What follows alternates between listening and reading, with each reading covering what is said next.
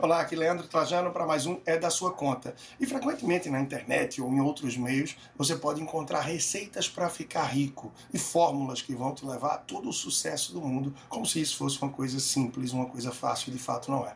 Hoje eu trago aqui alguns ingredientes de um post que eu vi que achei bastante interessante e que acho bastante válido a sua, a nossa reflexão. Conta os ingredientes que podem nos levar a várias desgraças, a vários fracassos, não só em relação à vida financeira.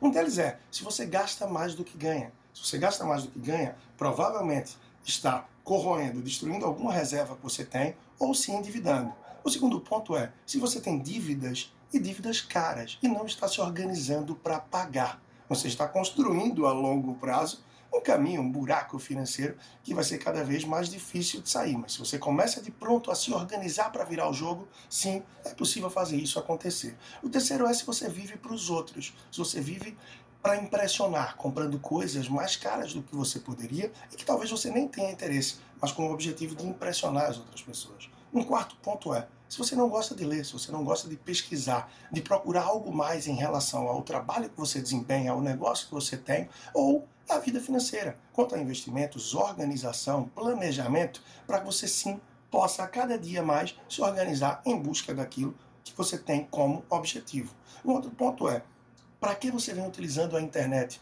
Você vem utilizando com objetivo de desenvolvimento, de contribuir para que você tenha mais conhecimento, e claro, também com momentos de descontração e lazer, ou você foca só em besterol que pouco vai contribuir.